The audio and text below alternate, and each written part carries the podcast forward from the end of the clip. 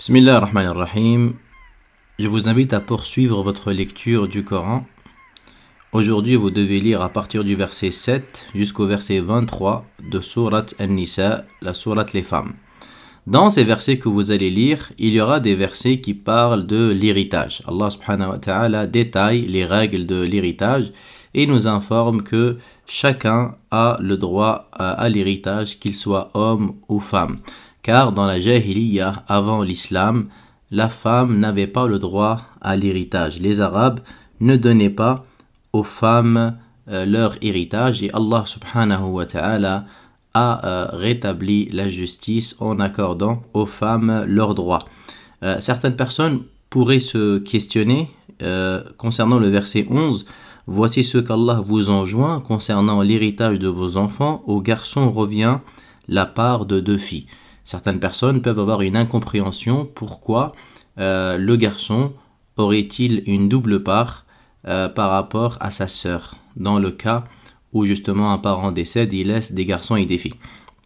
La réponse est que euh, pour comprendre cette question-là, on ne peut pas la comprendre indépendamment des autres lois religieuses.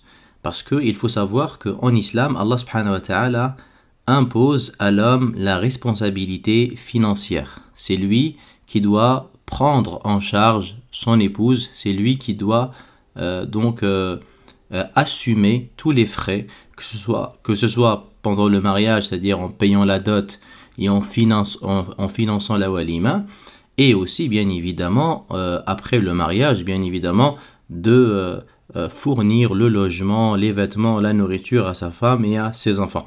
Même si la femme travaille, elle n'est pas dans l'obligation euh, de participer à ses frais, c'est euh, à sa charge à lui. Tout comme également il est dans l'obligation de subvenir aux besoins de ses filles jusqu'à qu'elles se marient, et il est aussi obligé de subvenir aux besoins de ses sœurs. S'il a une sœur qui est dans le besoin, elle n'a pas de père et elle n'a pas d'enfant, donc euh, ça veut dire qu'il peut l'hériter si elle décède, et, ben, il est dans l'obligation de subvenir à ses besoins s'il en a les moyens.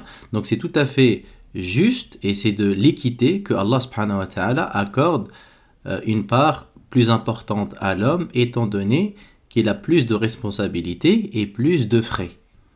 Et il y a une subtilité remarquable qui a été déduite par les savants euh, euh, concernant le verset 11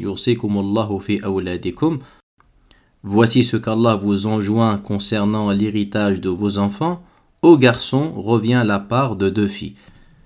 Les savants disent que dans ce verset, il y a une preuve que Allah subhanahu wa ta'ala est encore plus miséricordieux envers son serviteur que les parents envers leurs enfants. Allah porte plus de miséricorde envers son serviteur que les parents en ont envers leur enfant, puisque Allah subhanahu wa ta'ala ici rappelle à l'ordre les parents afin qu'ils fassent preuve de justice, car parfois les parents peuvent être peuvent vouloir déshériter un enfant à cause euh, d'une désobéissance ou euh, de quelque cause que ce soit. Et Allah subhanahu wa ta'ala rappelle ici l'obligation euh, de donner aux enfants leurs droits. On pourrait également soulever un autre point intéressant, c'est que souvent dans le Coran, on trouve plus de versets où Allah subhanahu wa ta'ala enjoint euh, aux musulmans de faire preuve de bienfaisance envers leurs parents plutôt que le contraire, plutôt que d'enjoindre aux musulmans de faire preuve de bienfaisance envers leurs enfants. La raison est que l'amour et la bienveillance euh, des parents vis-à-vis de leurs enfants est quelque chose de naturel. Et euh, généralement, on n'a pas besoin de rappeler à quelqu'un de prendre soin de ses enfants, car il est complètement habité par euh, l'amour de, de ses enfants et on chérit naturellement nos enfants. Alors que le contraire demande plus d'efforts, car on trouve souvent des enfants qui abandonnent leurs parents les considérant comme un peu trop encombrants et un, peu trop dépendants.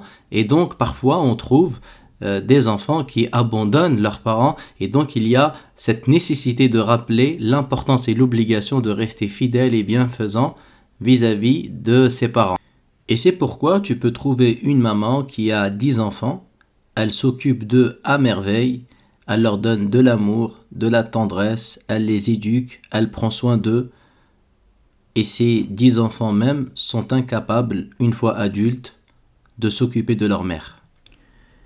Et lorsqu'Allah subhanahu wa ta'ala a détaillé un, certain nombre de règles sur l'héritage, on peut lire à la fin de la page le verset suivant, quand Allah subhanahu wa ta'ala dit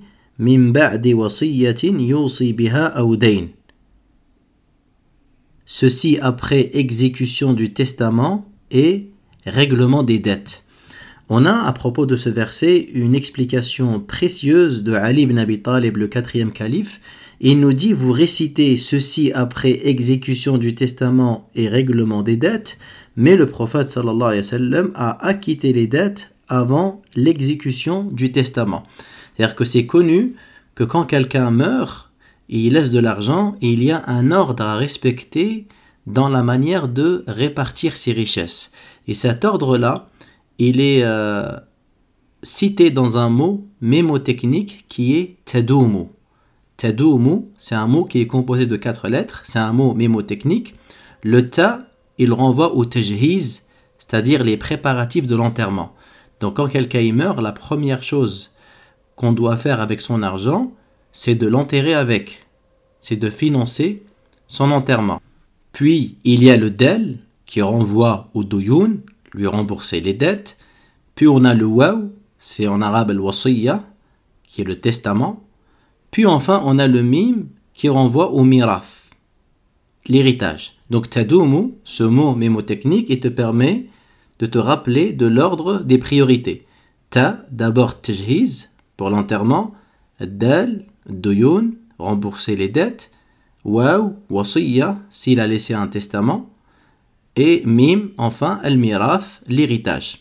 Donc ici, Ali nous explique que dans le verset, quand Allah dit min ba'di wasiyatin yusi biha effectivement Allah commence par citer le testament puis euh, les dettes, mais Ali nous dit que le prophète sallallahu lorsqu'il a appliqué, il a d'abord remboursé les dettes avant euh, d'exécuter le, testament.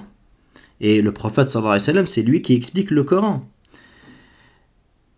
Quelqu'un pourrait se poser la question, alors pourquoi Allah, dans le Coran, a commencé par le, le testament, avant les dettes? Les savants, ils ont dit pour lui donner de l'importance. Parce que généralement, les gens ont du mal à pratiquer le testament, contrairement au remboursement des dettes. Généralement, les enfants sont soucieux de rembourser les dettes de leur père. Par contre, si le père a laissé un testament, souvent ce testament est considéré un peu comme quelque chose de lourd et de difficile à faire. Et donc c'est pourquoi ici il y a une incitation à justement exécuter le testament.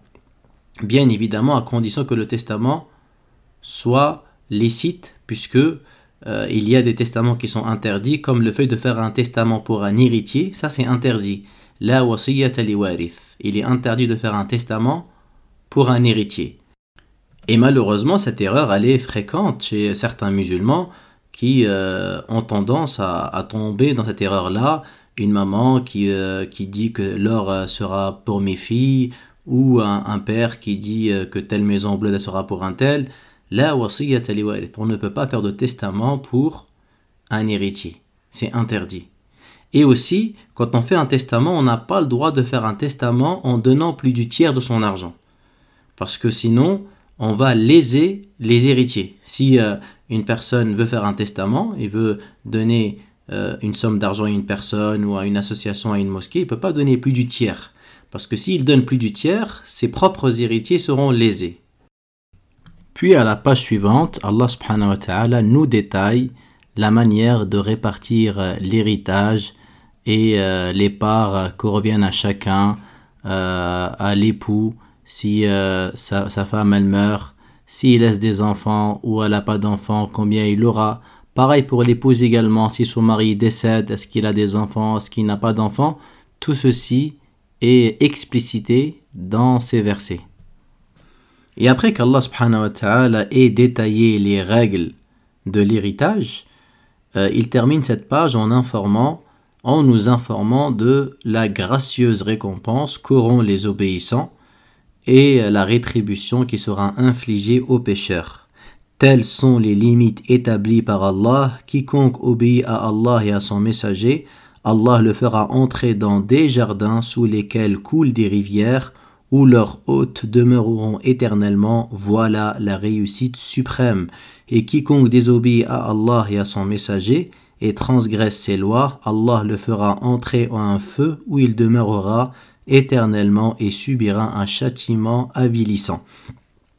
On remarque ici qu'Allah a utilisé le pluriel pour, pour désigner les hôtes du paradis et le singulier pour les hôtes de l'enfer. Et la raison est que les hôtes du paradis se délectent du fait de se rencontrer alors qu'on rapporte que les hôtes de l'enfer sont dans des coffres où personne ne les voit et où ils ne voient personne sauf pour être blâmés. Puis à la page suivante, vous avez un verset où Allah subhanahu wa nous informe que la porte du repentir est toujours ouverte. Donc Allah accepte le repentir de toute personne qui se repent, sauf celui qui arrive à l'agonie de la mort. Le prophète sallallahu alayhi wa sallam a dit Allah accepte le repentir du serviteur tant qu'il n'est pas dans son dernier râle, tant qu'il n'est pas dans l'agonie. Et sinon, toute personne qui, se, qui commet un péché et qui se repent, d'un repentir sincère, Allah subhanahu wa lui pardonne son péché. Qu'il ait commis le péché volontairement ou involontairement, qu'il connaissait le jugement du, du péché, qu'il connaissait le jugement de l'acte ou pas, Allah subhanahu wa accepte son repentir tant qu'il se repent. Car certains pourraient mal comprendre le, verset ici quand il est dit Allah n'accepte le repentir que de ceux qui commettent le mal par déraison. Et ici, euh, des raisons n'est par ignorance. Et euh, les, savants expliquent cela par le fait que toute personne qui désobéit à Allah est un ignorant. Mais ils ne parlent pas de l'ignorance qui s'oppose à la science. Ça veut dire, c'est pas, euh, on, pourrait, il faut pas comprendre le verset que le repentir est réservé seulement aux gens qui ont commis des péchés par ignorance. Non. Même ceux qui n'étaient pas ignorants, qui savaient que telle chose était haram, ils l'ont quand même fait ils peuvent se repentir. Ici, se repentent, Allah accepte leur repentir, pardonne leurs péchés et remplace leurs mauvaises actions en bonnes actions. Mais ici, l'ignorance est citée parce que toute personne qui désobéit à Allah est un ignorant. Vous trouvez également dans cette page une mise en garde que Allah fait aux hommes afin qu'ils ne soient pas injustes envers euh, les femmes et leur donne de vivre euh, avec elle conformément à la bienséance. Et Nabi alayhi notre exemple, notre modèle inspirant, euh, nous montre euh, l'exemple alayhi par ses paroles et par ses actes. Il dit alayhi le meilleur d'entre vous est celui qui est le meilleur envers son épouse, et je suis le meilleur d'entre vous envers mon épouse, et celui qui consulte la sira du prophète sallallahu et notamment la relation qu'il avait avec euh, ses épouses, il va voir un, excellent modèle et un excellent exemple pour quiconque euh, désire euh, appliquer la piété dans son comportement avec son conjoint. Puis à la fin de cette page, on peut lire un verset où Allah dit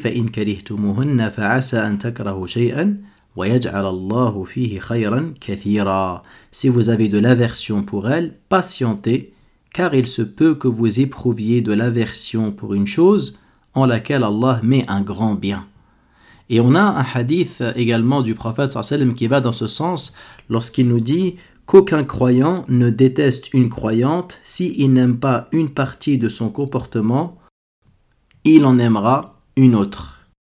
Il va sans dire que si les musulmans appliquaient ces versets, ces hadiths dans leur vie de couple, les choses seraient beaucoup, beaucoup, beaucoup plus agréables qu'elles le sont actuellement.